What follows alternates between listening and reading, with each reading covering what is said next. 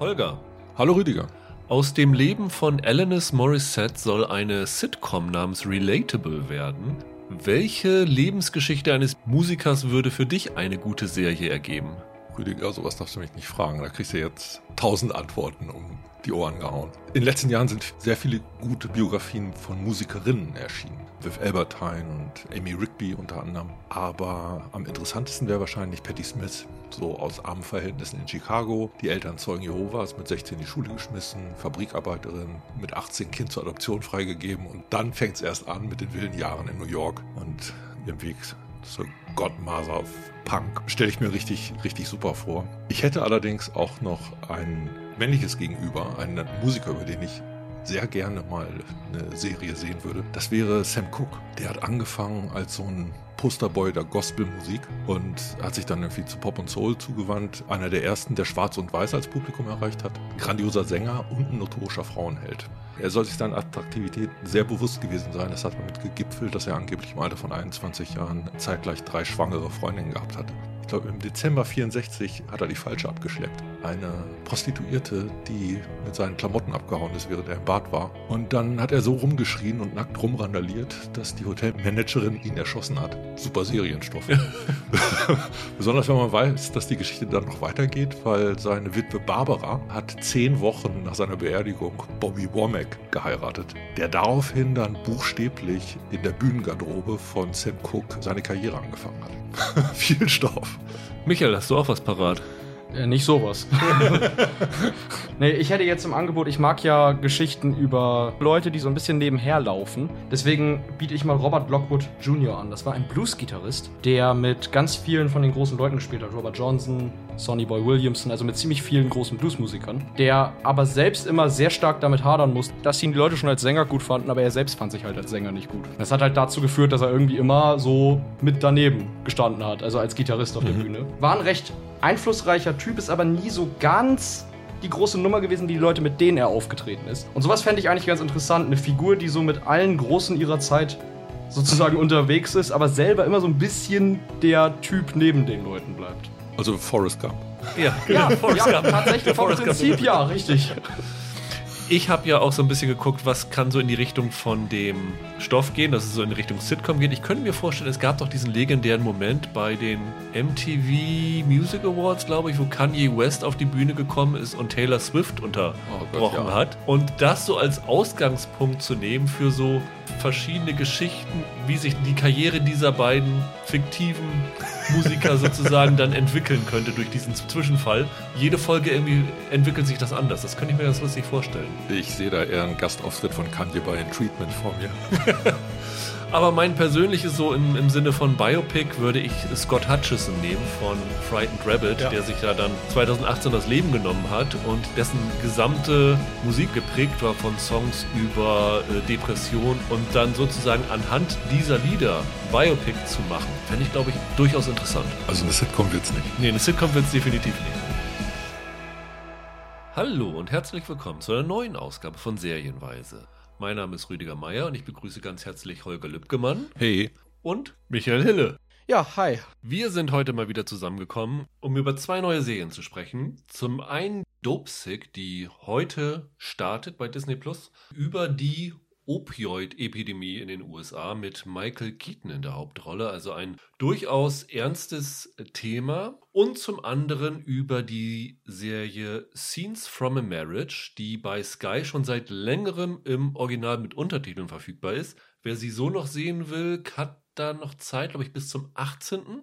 Dann geht sie bei Sky Ticket raus und ab 19., wo die Serie auch auf Deutsch ausgestrahlt wird, kommt sie dann wieder wöchentlich sozusagen mit neuen Folgen rein. Wir haben jetzt aber das so lange aufgeschoben, weil sie jetzt auf Deutsch wahrscheinlich mehr Leute erreicht als vorher. Und wir sind eine Woche früher dran, weil wir nächste Woche so viele Serien am Start haben, dass wir das irgendwie entzehren mussten. Und da machte das hier am meisten Sinn, weil ihr sie halt, wenn ihr wollt, jetzt schon im Original sehen könntet. Beginnen wollen wir aber mit Dopesick. Die basiert auf einem Tatsachenroman von Beth Macy, Dopesick, Dealers, Doctors and the Drug Company That Addicted America. Ist vor einigen Jahren rausgekommen und sehr hoch gelobt worden, glaube ich. Du hast sie sogar gelesen, Michael, ne? Genau, ich habe es jetzt zu Ende gelesen und Das ist ein sehr detaillierter, auch viel mit, mit Zahlen arbeitendes Sachbuch halt, das versucht, dieses ganze komplizierte Geflecht und diese, auch diese ganzen juristischen Geschichten drumherum halt sehr verständlich aufzubereiten. Und es geht um eine Firma namens Purdue Pharma, die von der Sackler-Familie geleitet wird, die in den 90er Jahren ein Medikament auf den Markt gebracht haben namens Oxycontin. Ein Medikament, das zu den Opioiden gehört, also zu den ganz heftigen Schmerzmitteln, die es auch schon vorher gab, die aber aufgrund ihrer stark süchtig machenden Wirkung immer nur wirklich in Extremfällen verschrieben worden ist. Also äh, Patienten, die Krebs in sehr fortgeschrittenen Stadien hatten und keine Medikamente halfen gegen die Schmerzen, die haben dann die Opioide bekommen. Aber ansonsten sind die Ärzte und Apotheker und ähm, alle relativ vorsichtig damit umgegangen. Und dann kam dieses neue Medikament auf den Markt. Und auf der Verpackungsbeilage und in der Werbung stand, dass das die gleiche Wirkung hätte wie die Opioide, aber nur einer von 100 würde süchtig werden, also nur ein Prozent süchtig machen. Sogar weniger als ein Prozent. Weniger als ein Prozent, Weniger genau. als ein Prozent werden süchtig. Was mit der Zeit dazu geführt hat, dass dieses Medikament immer häufiger verschrieben wurde, auch bei Schmerzen, die jetzt gar nicht so heftig waren, also Rückenschmerzen, ich glaube Zahnschmerzen und sowas. Und dann stellte sich mit der Zeit raus, dass es sehr wohlsüchtig macht und äh, die USA sind durch dieses Medikament und später noch durch andere wie Fentanyl in eine regelrechte ja, Opioid-Krise, Opioid-Epidemie reingerutscht, die in den letzten 20 Jahren mehr als eine halbe Million Mhm. Menschenleben gefordert hat.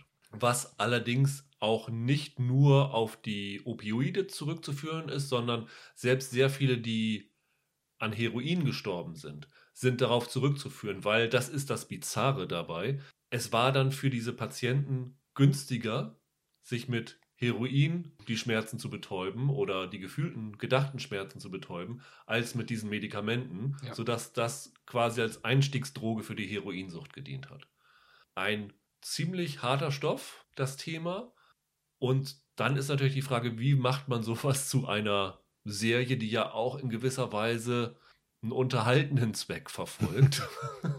Und die äh, Lösung der Macher um Danny Strong, der ja früher selber Schauspieler war oder immer noch ab und zu ist, der war ja bei Gilmore Girls dabei als Mhm. Freund von Paris, er war mal bei Buffy einer von den Nerds und hat in den letzten Jahren dann mit sehr vielen Drehbüchern auf sich aufmerksam gemacht. Zum Beispiel Der Butler hat er geschrieben, er hat so ein paar HBO-Filme, Game Chains und, und Recount, da ging es ja Genau, um, Recount hat er gemacht. um US-Wahlen und er war involviert in die Serie Empire. Mhm. Da war er auch einer der kreativen Köpfe. Der hat das hier alles geschrieben und recherchiert und dieses Buch adaptiert.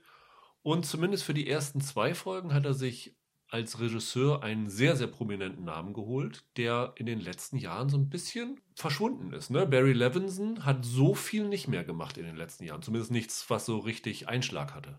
In dem Alter drehen ja auch viele Regisseure gar nicht mehr. Ja. Also er war 79, als er Dopesick gemacht hat, jetzt ist er 80. Ich glaube, er hat HBO-Filme, ein, zwei kleinere in den letzten Jahren gemacht. Er hat zum Beispiel ein Biopic über Joe Paterno gemacht, den American Football Trainer von Penn State, der ja Mhm, mit einem mhm. Skandal rausgeflogen ist. Den hat El Pacino damals gespielt. Und er hatte damals bei HBO auch diese Miniserie Luck gehabt. Eigentlich war es keine Miniserie, die dann eingestellt worden Mhm. ist, weil bei den Dreharbeiten doch so viele Pferde ums Leben gekommen Mhm. sind. Das war diese Glücksspieler-Pferdewetten-Serie.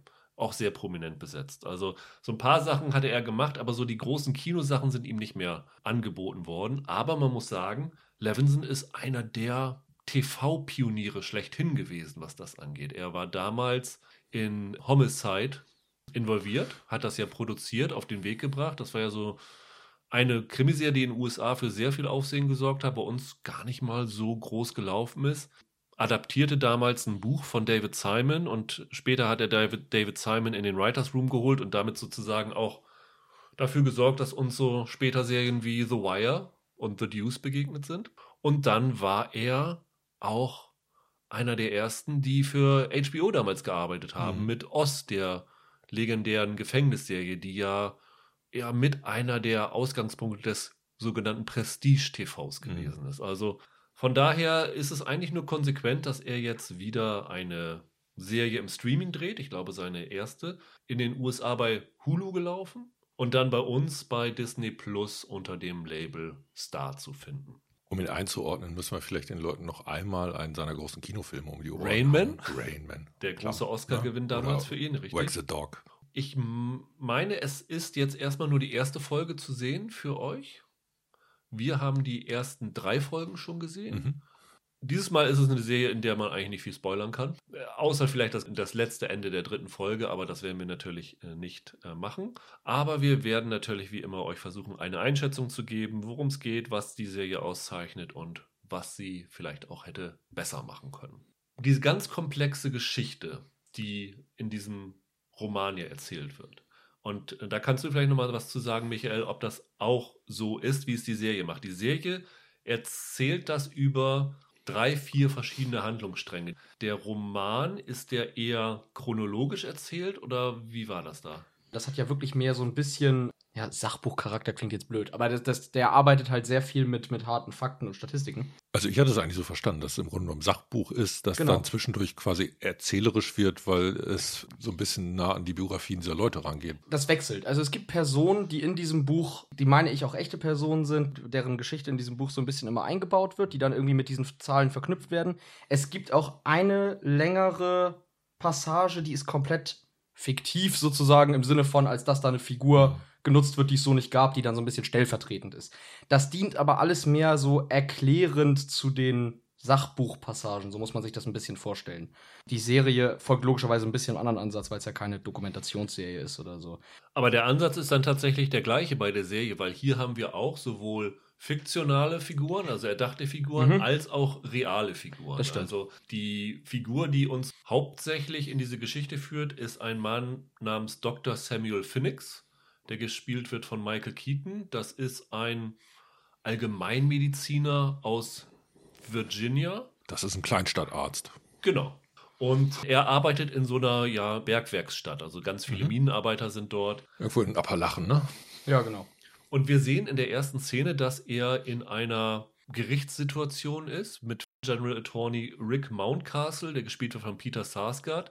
Das ist wiederum eine reale Figur, der in diesen Ermittlungen gegen Purdue Pharma sehr involviert gewesen ist. Und dieses Gerichtsteam befragt halt verschiedene Fachleute, Mediziner und sowas alles über Oxycontin und wie das alles losgegangen ist und was die Versprechungen waren und stellen ihm dann so die Frage, ob Patienten von ihm süchtig geworden seien. Und dann sagt er, glaube ich, sowas wie, ja, jede Menge oder sowas und sagt dann, I can't believe how many of them died. Also wie viele mhm. daran gestorben sind. Und das ist dann der Einstieg in die Geschichte, die uns zurückführt ins, erstmal ins, glaube ich, in die 80er nochmal kurz, aber eigentlich geht es so in den, im Jahr 1996 los, wo dieses Oxycontin auf den Markt gebracht wird von Richard Sackler der gespielt wird von Michael Stuhlbarg. Dieser Sackler ist auch eine reale Figur und im Grunde der Kernbösewicht dieser Geschichte, mhm.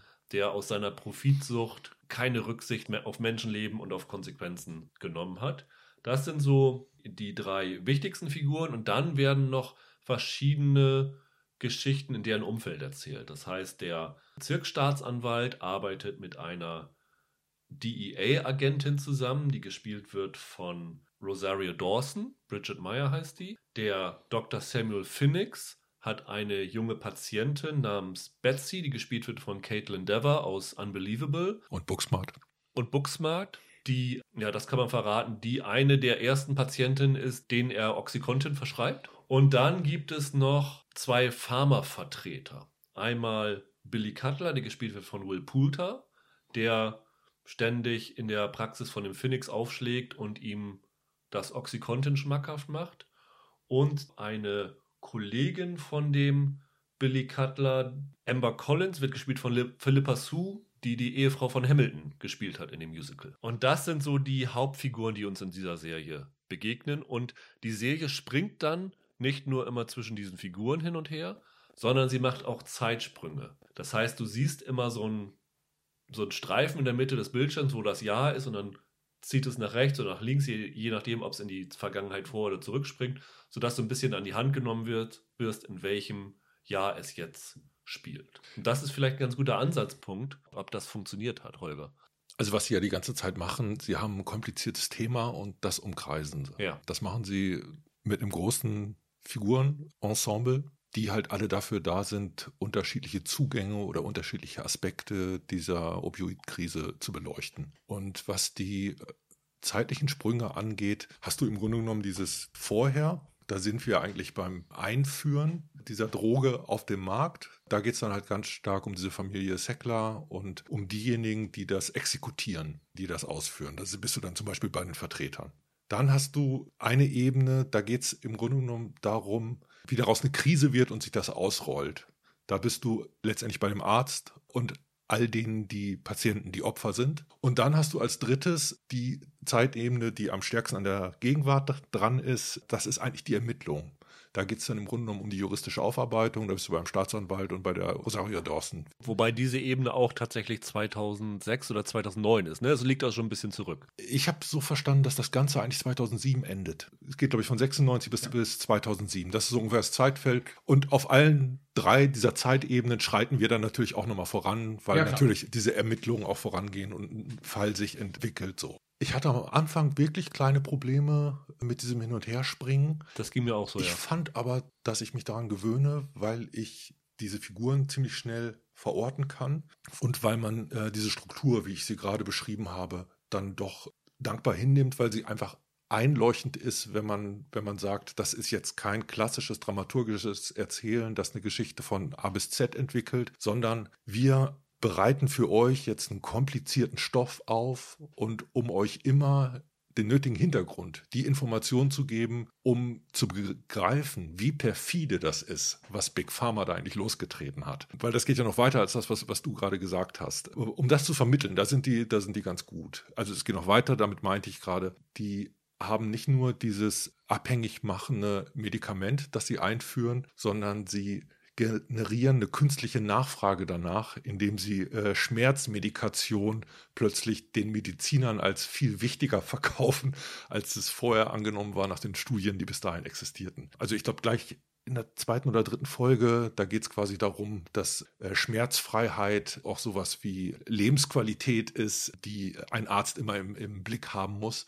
Es geht wirklich darum, im Hintergrund zieht ein Konzern die Fäden, um eine Nachfrage überhaupt erst anzuschieben, die vorher gar nicht da war. Das ist gut aufbereitet. Ja, also ich fand es auch, dass das relativ schnell verständlich geworden ist und ich fand es letztendlich auch gut, wie sie rangegangen sind, weil du musst, glaube ich, Leuten, die das vielleicht gucken, ohne darüber zu wissen, die Konsequenzen sozusagen zeigen, was daraus passiert ist, um zu verstehen, was am Anfang da los ist. Sonst, wenn die irgendwie, wenn sie chronologisch erzählt hätten, wäre es, glaube ich, schwierig gewesen. Dann hätte man das so, okay, das wird jetzt ein Medikament eingeführt, aber du musst halt wissen, was am Ende dabei herauskommt, um sozusagen als Zuschauer mitgeschockt zu sein und, und so sich vor den Kopf zu schlagen, das kann jetzt eigentlich alles nicht wahr sein. Michael, wusstest du vorher einiges über diese Opioid-Krise, bevor du diese Serie geguckt hast, beziehungsweise das Buch gelesen hast? Ja, aber nur weil ich geschummelt habe und bevor ich die Serie angefangen habe, mir was dazu durchgelesen habe. Ja. Sonst hätte ich es jetzt so en Detail nicht gewusst. Ich finde sogar, nicht nur ist gut, wie sie es erzählt haben, ich finde, es war sogar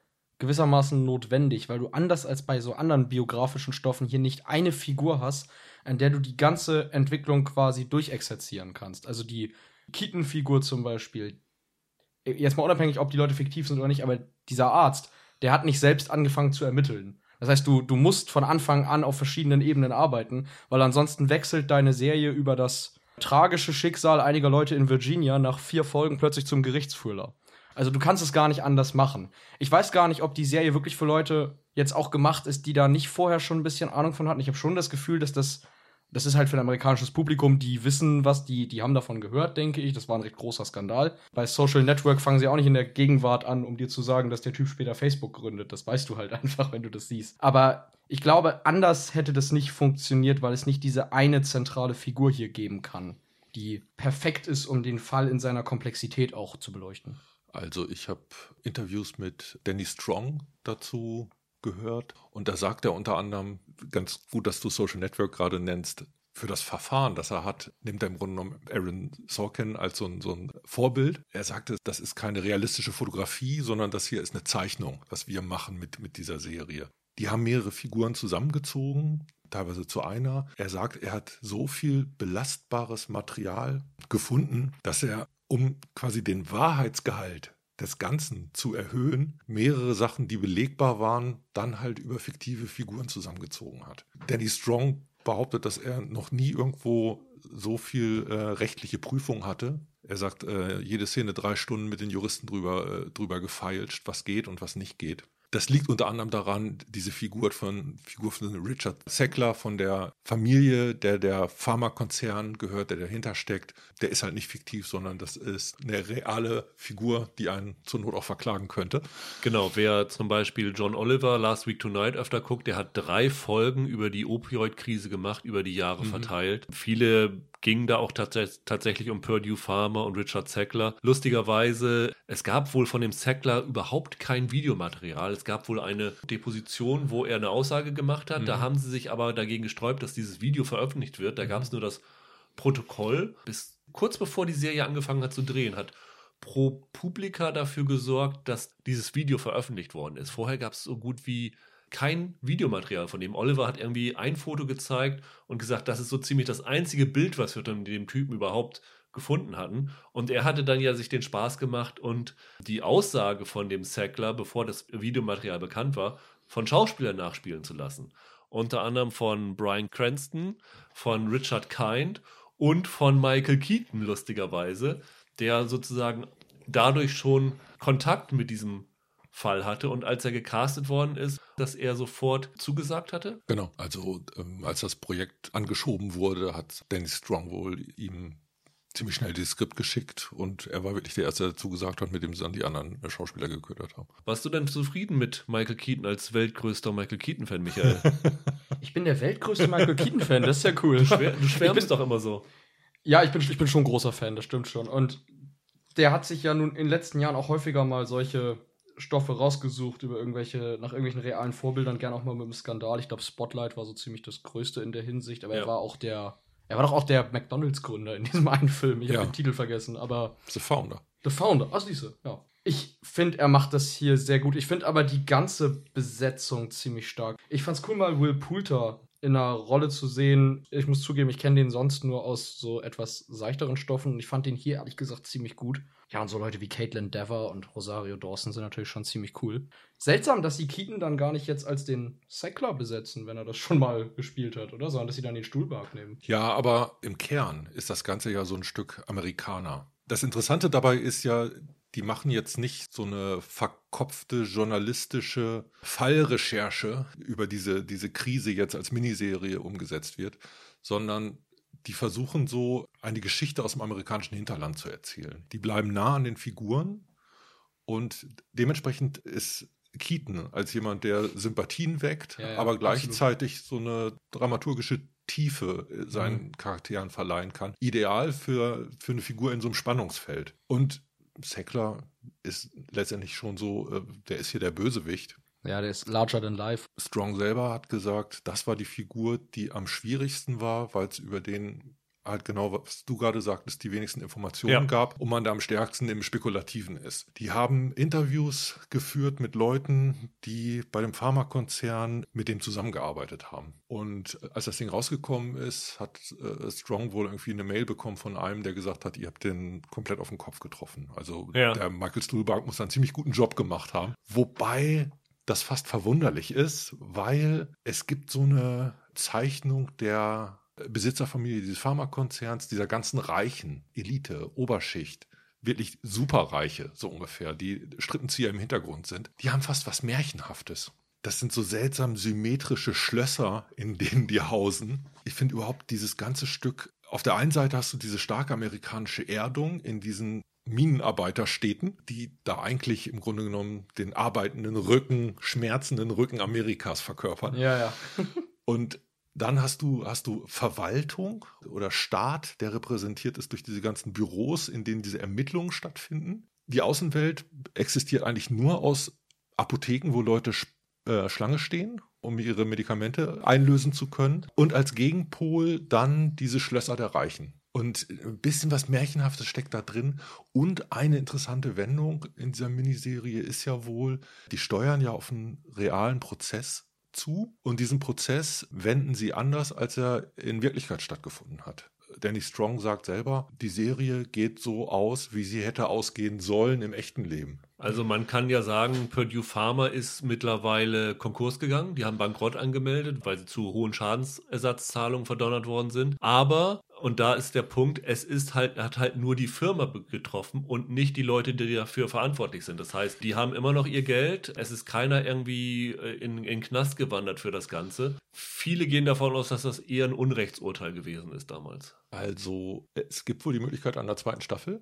Okay. Über die schon diskutiert wurde. Und zwar, weil das 2007 aufgehört ja. hat und die haben den gleichen Scheiß nochmal äh, zehn Jahre weitergemacht. Also diese letzten Urteile, die denen quasi so das Genick gebrochen haben. Wobei, die Firma existiert de facto noch, ist jetzt im Besitz äh, des Staates ja. selber, hält immer noch die Lizenzen an diesem Medikament und was eingenommen wird durch das Medikament, wird gleichzeitig wieder ausgeschüttet an die quasi noch Schmerzengeldzahlungen ausstehen, so ungefähr. Total perfide Konstruktion. Das Krasse ist also die Anzahl an Verschreibungen hat in den USA erst 2016 ihren Hö Höhepunkt erreicht. Ja. Damals gab es 255 Millionen Rezepte für Opioide. Das war auf jeden Amerikaner gerechnet 0,8 pro Person. Also das ist eine irre Zahl und selbst 2020 waren es immer noch über 140 Millionen. Also es gab 2007 halt so ein Urteil, wo auch nochmal so eine Form von Aufsicht, glaube ich, eingesetzt wurde und die soll danach weiter hintertrieben worden sein und von dieser Firma ignoriert. Ja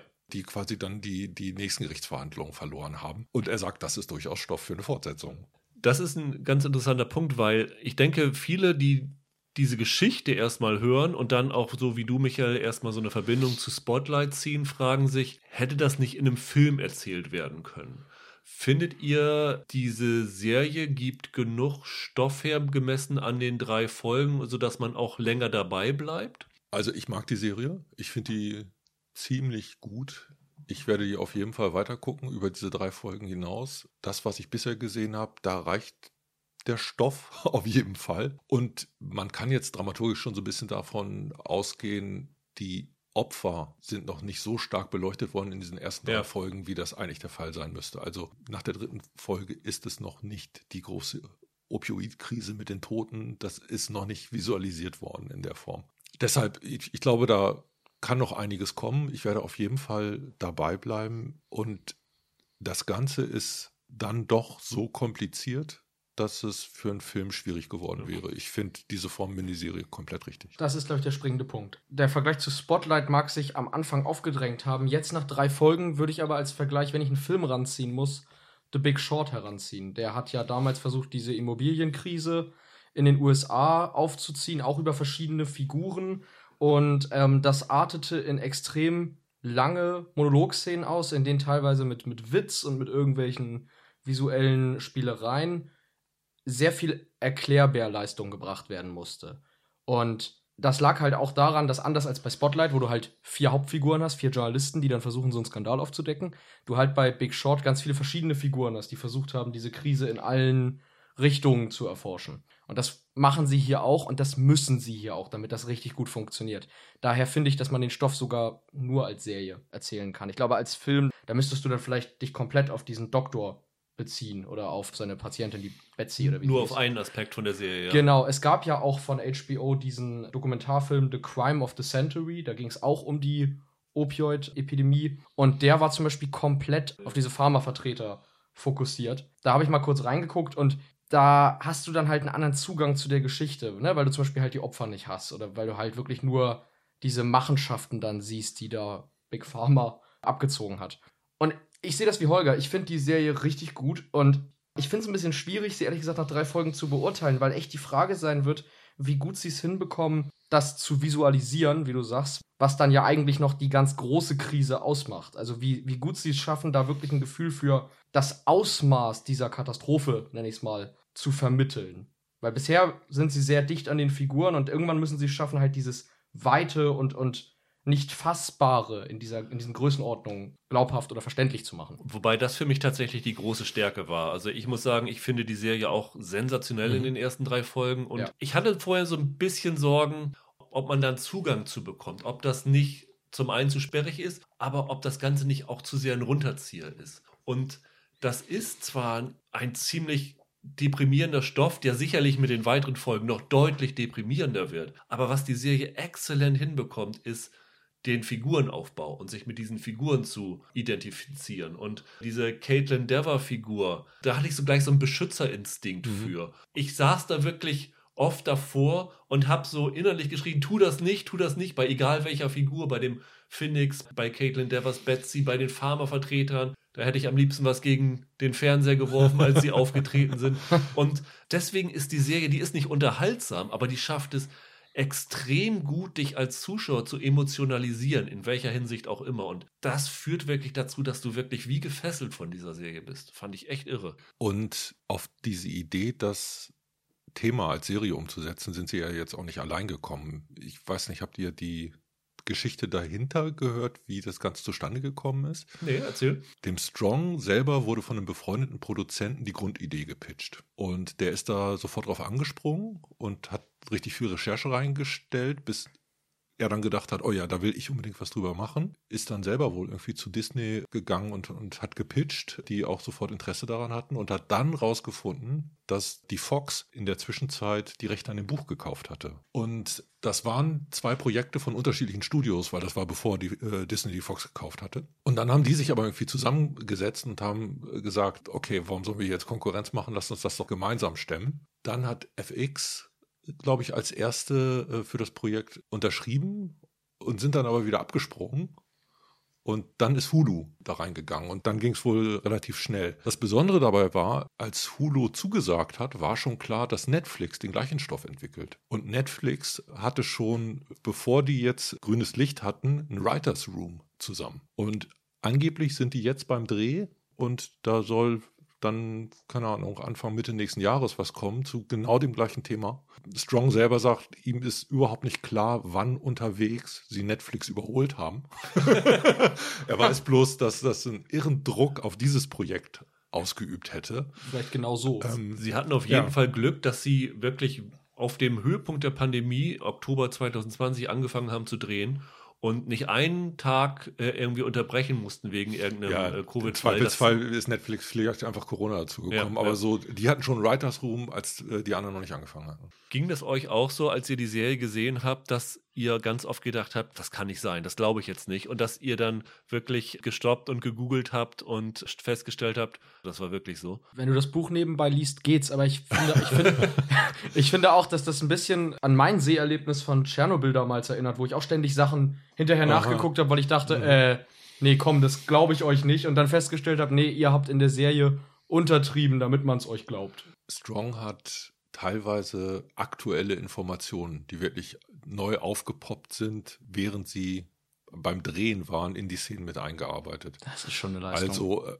er sagt, wir haben noch mal richtig viele Sachen rausgefunden, die in dem Buch nicht drin stehen, weil das da schlicht und einfach schon zwei Jahre alt war und die in der Zwischenzeit natürlich schlicht und einfach weiter geforscht haben und da sind viele neue Informationen aufgepoppt, die es dann in die Serie geschafft haben. Barry Levinson hat auch gesagt, dass wirklich Danny Strong wie so ein Lexikon für die war. Ich habe ihn gefragt, ob er dann wirklich viel recherchiert hat und was ihn so am meisten erstaunt hat. Und hat er gesagt, also ehrlich gesagt, habe ich mich jetzt da nicht so in die Materie reingefuchst, weil immer wenn ich eine Frage habe, habe ich Danny Strong gefragt und er hat sofort die Antwort darauf gewusst, weil er irgendwie sich so in dieses Thema eingelesen hat. Also das ist wirklich so detailversessen, wie ich lange eine Serie nicht mehr erlebt habe. Und Tschernobyl ist da wirklich ein echt guter Vergleich, Michael. Der war wohl komplett überzeugt von diesem Projekt und war dann verwundert, dass erstmal alle Hollywood-Studios die Finger davon gelassen haben. Also wenn du bei FX landest, dann ist das schon die erste Wahl. Und der dachte wirklich, die Fälle schwimmen schon weg, bevor Hulu dann überraschenderweise da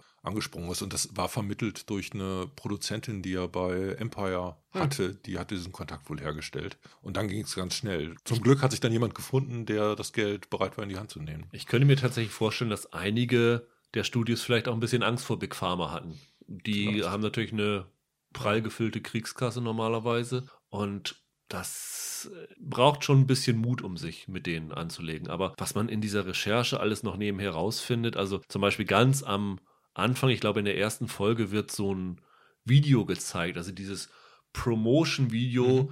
mit dem Purdue Pharma. War das tatsächlich im Fernsehen oder war das eher für, für Ärzte angelegt. Ich glaube, es war für Ärzte oder gedacht, sowas. das war ne? noch Teil der Arztkampagne. Genau, wo sie sozusagen Leute hatten, die sich über Schmerzmittel geäußert haben. Und über den Kniff in diesem Video wollen wir nichts sagen, weil das auch in der Serie ganz interessant ist. Aber es gibt halt dieses Originalvideo noch bei YouTube. Ja. Ich werde das sicherlich auch auf unsere Webseite serienpodcast.de stellen. Da könnt ihr euch, euch das nochmal äh, anschauen. Das ist wirklich schockierend, wie dieses Video aussieht und wie gut sie das tatsächlich auch so adaptiert haben. Und solche Sachen hast du halt immer wieder, dass du Sachen recherchierst und feststellst, wow, das ist wirklich fast in der Realität noch schlimmer gewesen als das, was ihr hier zeigt. Ich hatte nach dem Schauen den Eindruck, mit ein bisschen Glück, mal gucken, wie die Konkurrenz in diesem Jahr ist. Ich denke, bei den Emmy-Nominierungen sehen wir das, die Serie wieder, oder? Wird wieder eine dieser Serien sein, die dafür sorgen, dass die Limited Series Kategorie wie in diesem Jahr wahrscheinlich explodieren wird vor Ja. großen Kandidaten, ja. Ich bin mal gespannt, wenn jetzt tatsächlich dies, dann diese Netflix-Serie kommt, von der Holger erzählt hat, wie, wie groß die dann besetzt ist, weil ich finde, Rüdiger, du hast vorhin gesagt, das ist erstaunlicherweise keine Runterzieher-Serie. Und ich finde, das hat viel damit zu tun, wie viel, ich scheue mich vor dem Begriff, aber wie viel Charisma die Leute, also die Stars mit in diese, in diese Figuren bringen und wie menschlich die das Ganze verankern. Dadurch sind das am Ende halt nicht nur, wie soll ich sagen, ähm, zum Beispiel diese Caitlin Dever-Figur ist jetzt am Ende nicht nur ein Symbol für ein Opfer, sondern sie ist tatsächlich eine richtige Person. Und da bin ich mal gespannt, wenn Netflix da mit der Besetzung nicht die gleiche Feinfühligkeit hat, dann kann das tatsächlich schnell so ein sehr depressives Drama werden. Was das hier, wie gesagt, erstaunlicherweise nicht ist. Was vielleicht das größte Kompliment ist, das man der Serie machen kann. Worauf seid ihr in den letzten fünf Folgen, die uns noch fehlen, am meisten gespannt? Also irgendwie im Mittelpunkt rückt ja doch schon immer diese Sucht. Und ich glaube, es gibt ein paar Andeutungen, wem dieses Mittel noch alles verabreicht wird Ja, ja. Und wie die damit dann umgehen. Oder wie diejenigen, die es jetzt schon nehmen, da wieder von runterkommen. Also es gibt einfach so eine, so eine Zuspitzung, bisschen so eine Junkie-Geschichte erwarte ich da noch. Ich glaube, da kommt man nicht drum rum. Das muss aber nicht negativ sein. Die ersten Folgen sind so geerdet und gleichzeitig habe ich als Gegengewicht durch diese Ermittlung und diese juristische Aufarbeitung fast so ein kleines Thriller-Motiv, das sich auch Ja. durchzieht. Und das unterhält mich. Da bin ich dabei. Ich nehme das Ganze eigentlich als ein Politstück wahr. Eigentlich ist das so ein sehr amerikanisches Politikfernsehen, was, was wir da sehen, ja. Das stimmt schon. Also, du erwartest ja jetzt von mir, dass ich antworte, ich möchte noch mehr Michael Keaton sehen. Nee, gar nicht. Okay. Ich finde, es gibt so viele, so viele Aspekte, die hier noch so interessant sind. Ja, ich, ich glaube einerseits, dass anders als jetzt Holger habe ich mich da jetzt noch gar nicht so eingelesen, wo genau die jetzt, an welchem Punkt die richtig aufhören in der Serie. Das weiß ich tatsächlich gar nicht. Ich glaube, am, am meisten bin ich tatsächlich gespannt darauf, wie diese ganzen Handlungsstränge irgendwann sich noch mehr finden werden. Das läuft ja am Ende darauf hinaus, dass das irgendwie noch mehr dann kollidiert irgendwo sich, also dass die früheren Handlungsstränge da enden, wo die anderen angefangen haben sozusagen. Und ich bin einfach sehr gespannt darauf, wie sie es schaffen und ich hoffe, sie, sch sie schaffen das auch in den nächsten Folgen weiterhin so ein großes Maß an Information mit sehr emotionalem Storytelling irgendwie zu verknüpfen. Weil ich finde, das ist bisher so das große Merkmal der Serie und ich hoffe, die schaffen das, das so aufrechtzuerhalten bis zum Ende.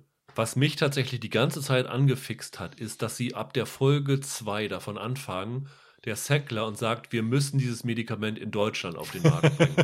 Das ist sein großes Anliegen, weil er sagt, wenn wir in Deutschland auf dem Markt sind, was so die schärfsten Zulassungskriterien hat, dann können wir von da Europa und den Rest der Welt erobern. Und Mhm. tatsächlich gibt es ja Oxycontin im deutschen Markt. Ich glaube, es ist dann von einer Tochterfirma namens Mundi Pharma auf den Markt gebracht worden als Oxygesic oder sowas. Und ich habe bis jetzt nicht so in der Recherche rausfinden können, wie da diese Zulassung Mhm. ähm, gelaufen ist, ob sie in Deutschland auch so eine Kampagne versucht haben zu starten mit der Bombardierung der Ärzte durch irgendwelche Zuwendungen und große Veranstaltungen und sowas alles. Und dadurch, dass sie das wirklich in der Folge 2 und 3 drei, viermal wirklich zentral ansprechen, habe ich so das Gefühl, dass das noch eine ziemlich große Rolle in dieser Serie spielen muss. Und das finde ich irgendwie schon ziemlich spannend, weil unser Eins, also hier in Deutschland hat man wenig davon mitbekommen.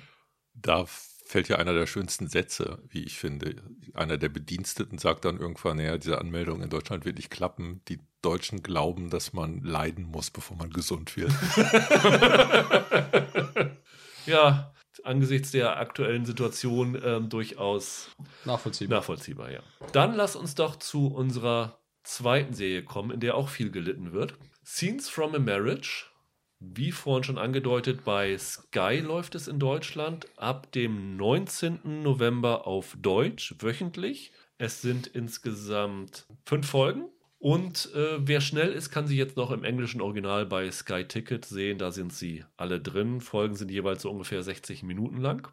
Der Name Scenes from a Marriage äh, lässt, glaube ich, relativ schnell hellhörig werden, weil ein berühmter Film von Ingmar Bergmann heißt so, was viele aber verdrängt haben, vielleicht auch nicht gewusst haben. Ich zähle mich da auch durchaus zu, ist, dass dieser Film von Bergmann, der ja damals auch sehr viele Preise abgeräumt hat, dass der ja ursprünglich in Schweden auch eine Serie gewesen ist, eine Mhm. Miniserie, Mhm. die ja den langsamen Zerfall einer Ehe zeigt.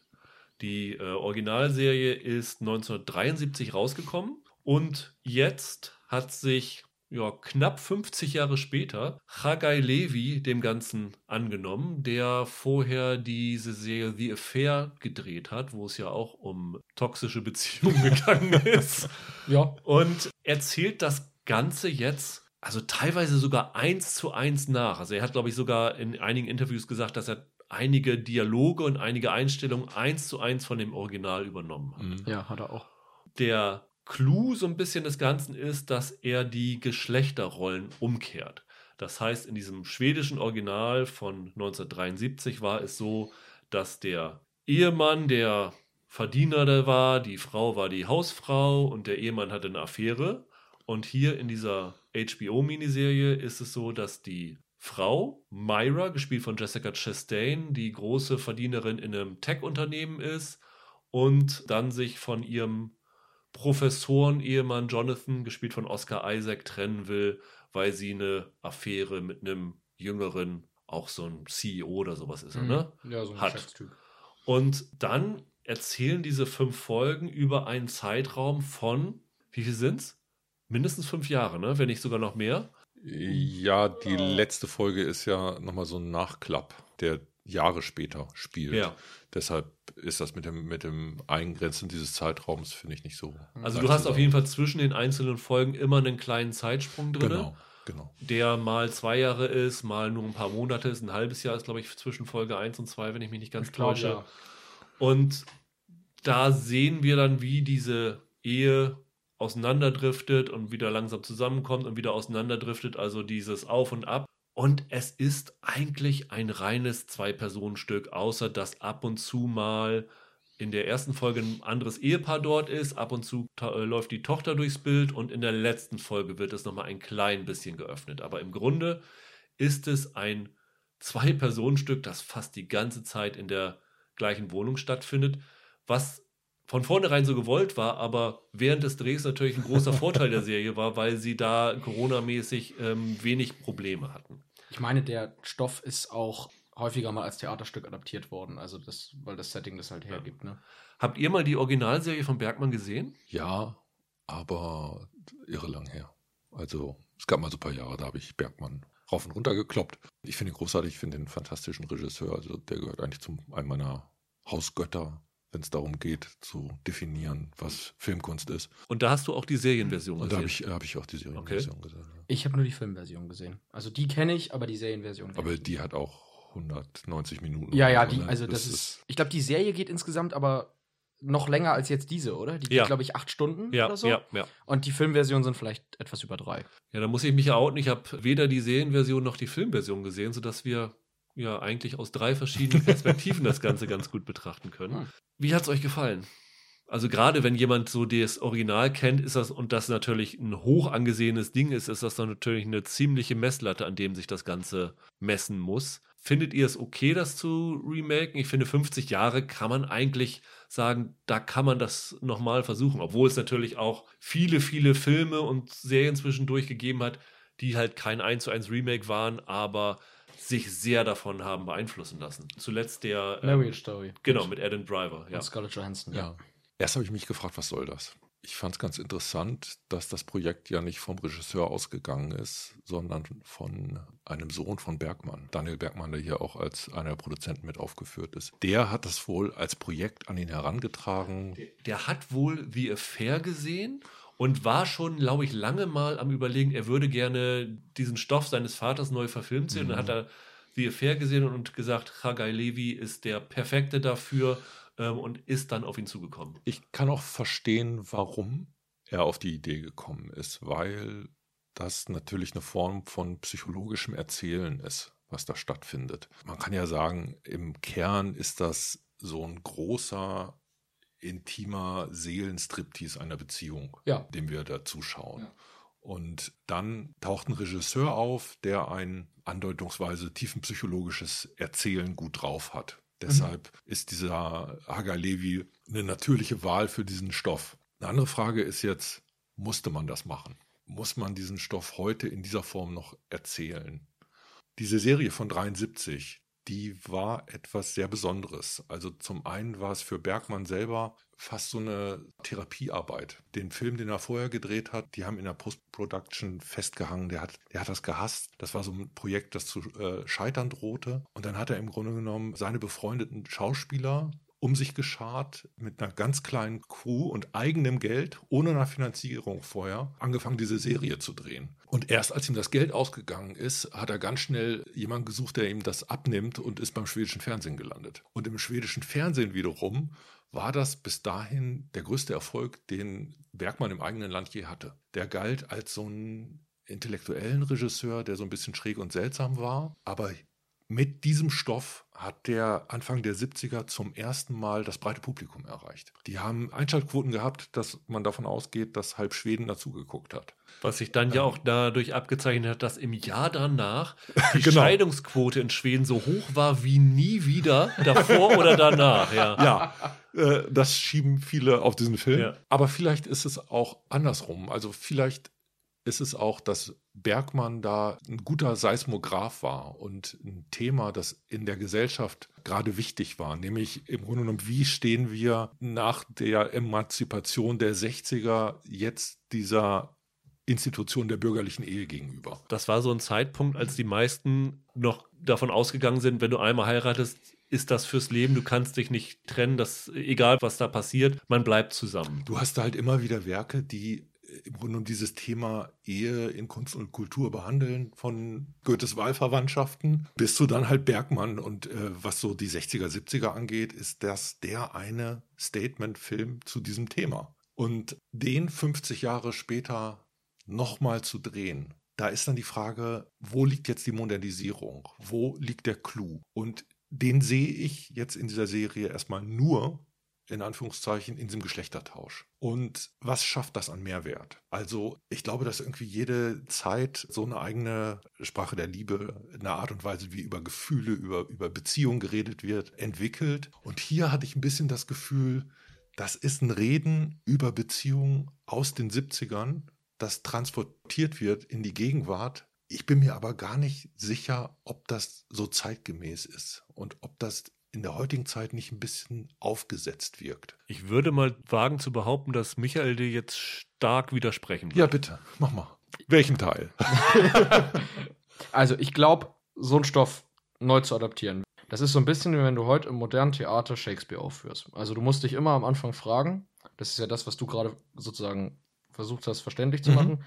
Warum genau mache ich das und was hat das heute noch für eine Relevanz? Und ich finde schon, dass dieser Geschlechtertausch, also diese dadurch veränderte Dynamik in der Beziehung, die ich durchaus sehe, schon interessante Aspekte erzeugt. Also du hast zum Beispiel diese Oscar Isaac-Figur, dieser Jonathan. Das ist ein komplett anderer Typ Mann, als der Johann bei Bergmann war. Und du hast Momente, die eins zu eins das übernehmen, was bei Bergmann stattgefunden hat, bei denen du aber merkst, dass das heute in einem anderen Kontext steht. Also zum Beispiel damals bei Bergmann, wenn ich mich jetzt richtig erinnere, da ist einer der ersten Sätze, glaube ich, den die Frauenfigur sagt, ich bin Mutter. Und das sagt dann auch die Jessica Chastain jetzt, glaube ich, in ihrem ersten oder zweiten Auftritt in der neuen Serie. Und dieser Satz bedeutet für diese Figur jetzt etwas ganz anderes, als er es vor 50 Jahren bedeutet hat. Und ich glaube, wenn man diese neue Serie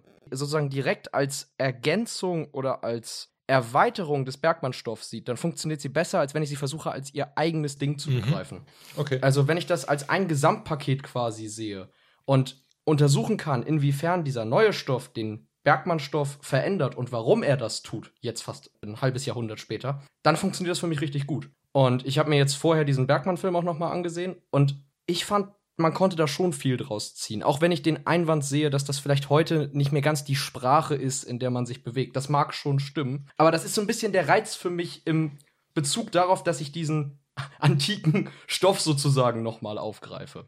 Ja, bin ich komplett bei dir, kann ich nachvollziehen. Die Ursache für den Erfolg damals lag ja gerade da drin, dass das, was er letztendlich erzählt, ein- allgemeingültig ist. Also die Mhm. Zuschauer konnten da anbinden an alle möglichen Formen von Paarproblemen, die es gibt, alle möglichen Diskussionen. Also glückliche Paare sehen daran, wie es schieflaufen kann und unglückliche Paare sagen, hey, genau wie bei uns. Deshalb ist das lustigerweise ja einer seiner Mainstream-Erfolge. Ja, klar. Wenn, wenn man so will. Ich glaube, das ist das, was wir jetzt da heute sehen, nicht. Ich glaube, dass das keinen Ton für die Gegenwart mehr trifft, weil diese Art und Weise, wie Partnerschaft da aufbereitet wird, das ist so eine Schauspielerlektion, die da, die da gegeben wird. Dadurch, dass es diese Kammerspielsituation, dieses unglaublich Artifizielle ist, wir müssen vielleicht noch kurz darüber reden, in diesen Folgen gibt es eine Rahmung und diese ja. Rahmung besteht da drin, wir sehen erst das Filmteam, wir sehen die Darsteller als die Schauspieler, die sie sind, die an den Set geführt werden und dann wird Action gerufen und dann beginnt im Grunde genommen die fiktionale Handlung. Was machst du da zum Beispiel Das raus? ist für mich ein absolutes Desaster gewesen. Das war Okay. für mich eine so dumme Entscheidung. Also ich habe ein Interview mit äh, Chagai Levi gelesen, der hat gesagt, er wollte damit klar machen, dass das genau, was du gesagt hast, eine universelle Geschichte Mhm. ist, äh, indem man das sozusagen rauslöst, was ich aber überhaupt nicht irgendwie von der Logik her verstehe, weil der Effekt für mich ist, dass ich das Gefühl habe, ich sehe hier einem Theaterstück zu. Dadurch, dass du ohnehin diese begrenzten Kulissen hast, nur diese zwei Leute, dann kommt dieses, sie gehen ans Set und dann fangen sie mit ihrem Schauspiel an. Das hat für mich zumindest dazu geführt, dass ich mich mit dieser Geschichte null identifizieren konnte. Ich bin überhaupt nie in diese Geschichte reingekommen. Ich habe die erste Folge gesehen und habe gesagt, ihr seid beides Arschlöcher, warum seid ihr zusammen? da brauche ich keine fünf Folgen sehen. Also ihr, dass ihr das nicht selber checkt, dass ihr beide wirklich ganz, ganz furchtbar seid und das Schlimmste für euch seid. Ich, ich habe das einfach nicht verstanden und ich habe immer das Gefühl gehabt, so wie ihr euch verhaltet in vielen, vielen Aspekten, verhält sich kein normaler Mensch. Und dieses Universelle, was du vorhin angesprochen hast, was die Bergmann-Serie wohl ausgezeichnet hat, finde ich, macht diese Serie überhaupt nicht. Und der Chagai Levi hat irgendwie gesagt, das sei für ihn ein sehr, sehr persönlicher Stoff. Er hat wohl auch eine Scheidung hinter sich. Er nennt ja sogar den Jonathan, Jonathan Levy, nur mit Y geschrieben. Der ist ein ursprünglich mal ein streng orthodoxer Jude gewesen, so wie Chagai Levi das auch war, bevor er dann später sich dann von dem Glauben ein bisschen abgewendet hat. Und ich habe die ganze Zeit gedacht, ich weiß nicht, wie das da abgelaufen ist, dafür habe ich nichts gelesen, aber ich habe die ganze Zeit gedacht, Chagai Levi erzählt hier, warum er sich von seiner Frau getrennt hat. Naja, dafür bleibt er dann doch ziemlich nah dran an dem, was bei Bergmann Ja. stattfindet. Also überraschend, im Grunde genommen diese, ich sag mal, die Kapiteleinteilung der Folgen ist, glaube ich, komplett identisch. Was er wirklich dazu gegeben hat, war diese Reflexion übers Judentum, Ja. die über die Oscar Isaac-Figur da transportiert wird. Kann man auch ein bisschen fragen, wo das hinführt, aber dem Ganzen so eine persönliche Note zu geben, finde ich total okay. Also bei mir gab es so ein bisschen so einen gegenteiligen Effekt. Ich war verwundert, wie stark diese Schauspielerleistungen mich dann doch in diese Fiktion reinführen, obwohl es diese Rahmung gab. Diese Gefahr bestand für mich genauso, wo ich so dachte, warum brechen sie das als erstes? Wollen die, dass ich das mit Distanz sehe? Und ich schätze, das wird ja auch einer der Gründe sein, weil im Grunde genommen, das ist ein Runterzieherstoff. Das ist ein paar Selbstzerfleischungsdrama. Und manchmal auch schon schwer erträglich in dieser Emotionalität, die da transportiert wird. Das wird natürlich unterschiedlich sein. Die Leute haben unterschiedlich dicke Haut und werden Ja, als Zuschauer mit diesem Stoff auch anders umgehen. Aber das hängt auch sehr davon ab, wie du in diese Geschichte reingezogen Ja. wirst. Ne? Also für mich war es zum Beispiel kein Runterzieher, Ja. weil ich habe das einfach nicht abgekauft. Und das, Ja, okay. obwohl ich sagen würde, sowohl Oscar Isaac als auch Jessica Chastain spielen das eigentlich richtig, richtig gut. Mhm. Also die sind wirklich exzellent. Die sind ja auch, also es ist ja, müssen wir jetzt wahrscheinlich ansprechen, diese berühmte Szene da, äh, Filmfestival Venedig, Venedig war das da, dieser Kuss, der viral gegangen ist. Ich weiß nichts, wovon. Es gab da so eine Szene, wo Oscar Isaac Jessica Chastain auf den Arm geküsst hat und das Internet ist danach explodiert. Die haben die Serie auf diesem Venedig Filmfestival vorgespielt. Und so wie ich das verstanden habe, sind die auch privat schon sehr lange. Die sind sehr lange befreundet. Äh, befreundet ja. und umso verwunderter, weil ich meine, dass ähm, das bei Bergmann damals auch der Clou war, dass die beiden Schauspieler sich schon lange auch privat kannten, wenn ich richtig informiert bin. Und jetzt bei dieser Serie war doch ursprünglich statt Jessica Chastain mal Michelle Williams angedacht, oder? Chastain hat das doch erst recht kurzfristig ja, ja. dann übernommen. Aber ich finde, genau diese Vertrautheit ist das, was dieses Schauspiel eigentlich ganz gut macht, weil ich glaube, wenn man sich nicht schon so ewig kennen würde, dann könnte man diese Intimität, und damit mhm. meine ich jetzt nicht sexuelle Intimität, nein, nein nicht so darstellen, wie die beiden das gemacht haben. Also ich fand die beiden wirklich klasse, aber für mich hat dieser Stoff nicht funktioniert. Aber Michael, für dich, du wolltest ja diesen Podcast schon lange machen, weil du gesagt ja. hast, das sei mit das Beste, was du dieses Jahr gesehen hast. Finde ich auch. Ich muss dazu sagen, als du eben so gesagt hast, was dir alles an der Serie missfällt, ich kann das alles nachvollziehen. Ich habe so den Eindruck, wir haben dieselbe Serie gesehen, wir haben sie nur anders gesehen, sozusagen. das ist meistens so. nein, nein, ich habe wirklich die ganze Zeit gedacht, ja, ja, kann ich verstehen nur halt andersrum. Zum Beispiel dieser, dieser Einstieg, diese, dieser Rahmen, wie ihr das jetzt nennt. Ich fand, das hat genau das erzeugt, was ich halt in dem Stoff gesehen habe. Also gerade diesen Effekt, ich sitze im Theater, ich gucke die 500. Aufführung von Romeo und Julia und die versucht jetzt irgendwie mich zu überzeugen, warum ich mir eigentlich die 500. Aufführung von Romeo und Julia angucke. Also das hat tatsächlich am Anfang sowas ich glaube, du hast eben distanziert gesagt. Also ja. so ein Moment, in dem du dich da erstmal hinsetzt und richtig siehst, wie sie, wie die Jessica Chastain zum Beispiel in die Szene geht ich glaube, einmal so tief einatmet und dann in der Rolle ist. Das hat so, das hat so was Theat Theatralisches irgendwie. Mhm. Das hat genau den Effekt erzeugt, den ich halt irgendwie erwartet habe davon. Dadurch war es halt noch mehr eine Bearbeitung eines Stoffes als eine simple Neuverfilmung per se sozusagen. Aber macht das nicht nur Sinn, wenn die Leute diesen Stoff kennen? Wenn ja. das gedacht ist für ein Publikum, das ihren Bergmann parat hat? Aber vielleicht Und ist das, das findest du doch heute. Vielleicht ist das mehr. der Grund, warum er zum Beispiel für mich nicht funktioniert hat. Ja, möglich. Also äh, letzten Endes, äh, um meinen Theatervergleich noch einmal zu bemühen, gibt es ja auch heute noch Theateraufführungen, die letzten Endes irgendwo voraussetzen, dass du diesen Stoff schon kennst, dass mhm. du irgendwie Shakespeare gelesen hast oder dass du das schon ein paar Dutzende Male gesehen hast. Ja, das ist vielleicht tatsächlich was für Leute, die das Original kennen. Und ja, das Publikum da ist wahrscheinlich relativ klein, dass sie dann damit erreichen. Aber jetzt ganz persönlich, also ich kenne halt den Bergmann-Stoff und deshalb hat es mir halt dann gefallen. Also es stimmt schon, dass es wahrscheinlich nicht die ganz breite Masse dann erreicht, die mit Bergmann nichts am Hut hat und die diese ganzen Reflexionen des alten Stoffes sozusagen nicht wahrnehmen kann. Da würdest dann ja du drunter fallen, Rüdiger. Mich persönlich hat es tatsächlich getroffen und mich hat es auch begeistert, wie sie das gemacht haben. Ich fand zum Beispiel, dass, wie du sagtest, Chastain und Isaac phänomenal gut sind. Also ich finde, die ziehen das über fünf Folgen so toll durch. Und ich glaube, du hast eben gesagt, das sind einfach zwei Arschlöcher. Warum kapiert ihr das nicht? Das ist ja der ganze Reiz des Stoffs jetzt in diesem Fall. Also, dass das da wirklich zwei ja, gequälte Seelen sind, die sich gegenseitig noch weiter quälen. Das ist ja der, das ganze, der ganze Reiz für mich an dem Stoff. Das ist, äh, als ob die Leute in Succession miteinander verheiratet wären. Ich glaube, das habe ich tatsächlich so ähnlich über die Serie sogar gelesen.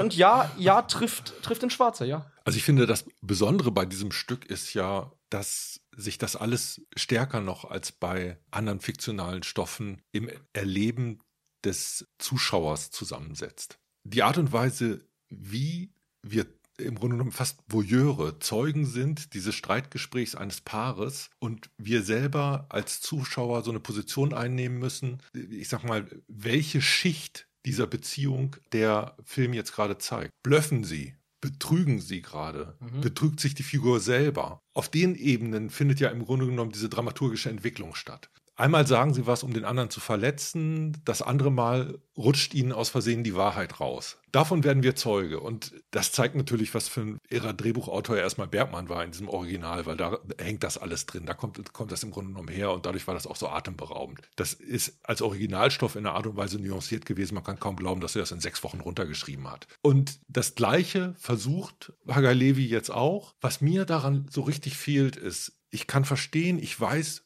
welchen Wert diese Form von Erzählung Anfang der 70er hat. Aber für mich ist die Frage, wo sind denn jetzt die aktuellen Szenen einer Ehe 2021? Und dafür ist das, ist das für mich jetzt zu wenig Neues, zu wenig darüber hinausgehen, abgesehen vom Geschlechtertausch. Erstaunlicherweise hat Ragai Levi ja gesagt, er könnte sich vorstellen, dass man eine weit, dass man weitere Staffeln von Scenes from a Marriage Ja. machen könnte mit gleichgeschlechtlichen Ehen, Mhm. mit ähm, Afroamerikanern, mit äh, Transfrauen, Transmännern, was auch immer. Mhm. Also dass man sozusagen da noch mehr in die Breite gehen könnte. Aber da frage ich mich, warum habt ihr das nicht gleich gemacht? Warum muss ich jetzt hier wieder so eine Geschichte von so einem weißen Ehepaar Also sehen? ein bisschen, bisschen Hommage und Verbeugung vor Ja. Bergmann steckt da schon drin. Eins der Probleme des Bergmann-Stoffs war ja schon, dass das eigentlich damals auch so ein Elitenpaar war. Also sie war nicht nur Hausfrau, sondern die war Scheidungsanwältin. Und äh, hier ist es so, er soll Philosophieprofessor Ja, ja. sein und sie ist halt Managerin in, in irgendeiner Hightech-Firma. Ja. Und die repräsentieren ja auch so eine Form von, von Upper Class, was leicht auch wieder eine Distanz einzieht für, Ja. die, für die Leute. Also da gibt es auch etwas, was erst so ein bisschen überwunden werden muss, um diese Allgemeingültigkeit des Stoffs herzustellen, finde Mhm. ich. Was mich ein bisschen gewundert hat, Ragai Levi hat in Interviews gesagt, er ist ja selber durch eine Scheidung gegangen und weiß, was so eine Scheidung mit einem macht, weiß auch, was so eine Scheidung mit Kindern macht, weil er ähm, und seine Ex-Frau Kinder hatten und so. Und ich habe mich die ganze Zeit gefragt, warum, außer dass es halt eine Hommage an Bergmann ist und das da auch nicht so der Mhm. Fall war, warum zeigt ihr nicht mehr, was das für Konsequenzen für das Kind hat. Das Kind ist irgendwie nur so im Hintergrund, darf da mal durchlaufen. Das Kind ist gefühlt nur da, um einen weiteren Streitpunkt zwischen den Mhm. beiden in die Geschichte reinzubringen. Aber ich habe dann irgendwann gedacht, wenn ihr jetzt mehr mir das Ganze aus Perspektive dieser Tochter erzählen würdet, dann hätte man vielleicht noch einen anderen Aspekt da reingebracht. Das vielleicht auch eine Modernisierung wäre. Was stellt so eine eine Scheidung, gerade wenn sie so abläuft wie bei den Mhm. beiden, dass es halt keine friedliche Trennung ist, wo man, wo alles abgesprochen ist, sondern dass das wirklich toxisch abläuft. Was stellt sowas mit Kindern an? Also mir persönlich hätte, hatte dieser Aspekt irgendwie ein bisschen gefehlt. Klar kann man sagen, das war in dem Original nicht so drin, aber ich finde, das hätte man irgendwie erzählen können. Ich habe ein Problem mit dem Original, das leider das Remake genauso macht. Und zwar, das ist eigentlich die komplette fünfte Folge. Für mich ist die Geschichte nach der vierten vorbei und die fünfte Folge ist eine Männerfantasie. Ich, ich, ja. Und die Idee von dominanter Männlichkeit in den 60ern und frühen 70ern, da verstehe ich das noch stärker. Aber heute habe ich ein Problem damit. Ich will das jetzt nicht spoilern, aber irgendwie, ich weiß nicht, was das soll. Das fügt für mich nichts hinzu. Das könnte etwas hinzufügen, aber dann muss es intellektuell nochmal anders aufgeladen und zugespitzt werden. Und was für mich quasi eine Schwäche der alten Serie und des alten Stoffes war, haben die übernommen, ohne das zu verbessern, wo es, wo man es hätte verbessern müssen. Was findest du denn, Michael, was, oder falls es so sowas gibt, was die neue Serie besser macht als der Bergmann-Stoff? Besser ist eine gute Frage. Ich finde zum Beispiel, was ein großer Unterschied ist, ist, dass die neue Fassung in Ermangelung eines besseren Begriffes aggressiver ist. Okay. Also aggressiv ist vielleicht das falsche Ja. Wort, aber mir, mir fehlt irgendwie ein besserer Begriff. Die Frauenfigur damals bei Bergmann zum Beispiel, die hat am Anfang sehr lange sozusagen gebraucht, bis sie an einem gewissen Punkt der Einsicht angekommen ist. Also da war in ihrer, in ihrem Verhalten gegenüber ihrem Mann viel Verdrängung und sie wollte nicht so richtig wahrhaben, in welcher Situation die mittlerweile als Mhm. Paar angekommen sind. Mhm. Und in diesem Stoff hatte ich das Gefühl, du merkst der Chastain eigentlich fa- fast von Anfang an an, dass sie weiß, wie der Hase läuft und dass sie weiß, sie will da, sie will da weg. Ja, es ist ja auch nicht mehr die Chastain-Figur, sondern die Isaac. Und die hat genau diese Probleme in der Ja. zweiten, dritten Folge. Ja, das stimmt. Der neue Stoff spitzt das aber gefühlt, fand ich, viel schneller zu, als es bei Bergmann passiert. Mhm. Also, ich weiß ehrlich gesagt gar nicht, wie das dann in der, in der Serie ist, die das auf acht Stunden erzählt, keine Ahnung. Aber in der, in der Filmfassung brauchte das zumindest gefühlt viel länger, bis wir an dem Punkt angekommen sind, an dem diese HBO-Serie ziemlich, ziemlich schnell ist. Hier fühlt sich alles schon stärker zugespitzt an. Ja, genau. Die Bergmann-Serie hatte so einen erzählerischen Kniff. Also der Kameramann war Sven Nykvist, mit dem er ja meistens zusammengearbeitet hat. Und die haben ganz viele Halbnah- und Nahaufnahmen. Also in einer Art und Weise wird den Leuten da in die Gesichter gekrochen mit der Kamera. Das ist irre. Ein bisschen zitieren sie das hier auch. Also die versuchen schon über die Kameraarbeit eine sehr starke Nähe herzustellen. Und es stellt sich auch wirklich sowas wie so eine Intimität zusammen mit diesen beiden ganz nah beieinander in einem Raum zu mhm. sein beim Zuschauer ein. Aber so als erzählerischer Clou ist das doch nochmal so ein bisschen was anderes. Also die Art und Weise, wie inszeniert wurde, fand ich die schon recht gegenwärtig. Ich finde, die sieht super aus, muss man auch mal sagen. Ja. Also eigentlich waren ja Bergmann und Nyquist dafür bekannt, dass die eine ganz besondere Form von Belichtung, Beleuchtung dieser Filmbilder entwickelt haben. Das merkte man wiederum, dass Szenen einer Ehe da eher unterfinanziert war. Das mhm. ist nämlich eine der Bergmann-Arbeiten, wo das am wenigsten vorkommt, habe ich das Gefühl. Also sehr viel mit Highlights in den Augen, aber an, an, ansonsten ist das jetzt nichts, wo ich die Beleuchtung so explizit habe. Das haben sie jetzt aber umgekehrt beim Remake ganz, ganz stark gemacht. Ja. Also die versuchen ganz viel äh, Farbstimmung, man hat sehr viele gedeckte Brauntöne, Grüntöne. Das ist alles so ein bisschen, bisschen lind. Gestalterisch versuchen die schon was und ich finde, das mhm. funktioniert auch. Also ähm, das sind Filmbilder, die ich gerne sehe. Das sind Schauspieler, die super sind. Stellen sich wirklich diese Momente der Intimität ein und diese emotionale Achterbahnfahrt nehme ich denen durchaus ab. Aber wenn ich persönlich einen Schritt zurückgehe, dann habe ich wirklich ein kleines Problem damit, warum heute?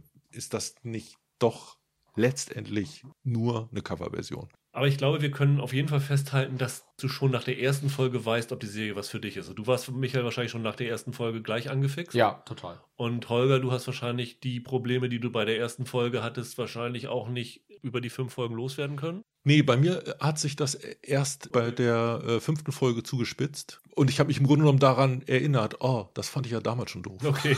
nee, es äh, war eher umgekehrt so, dass ich bei der Folge, äh, bei, bei der Serie immer besser reingekommen bin.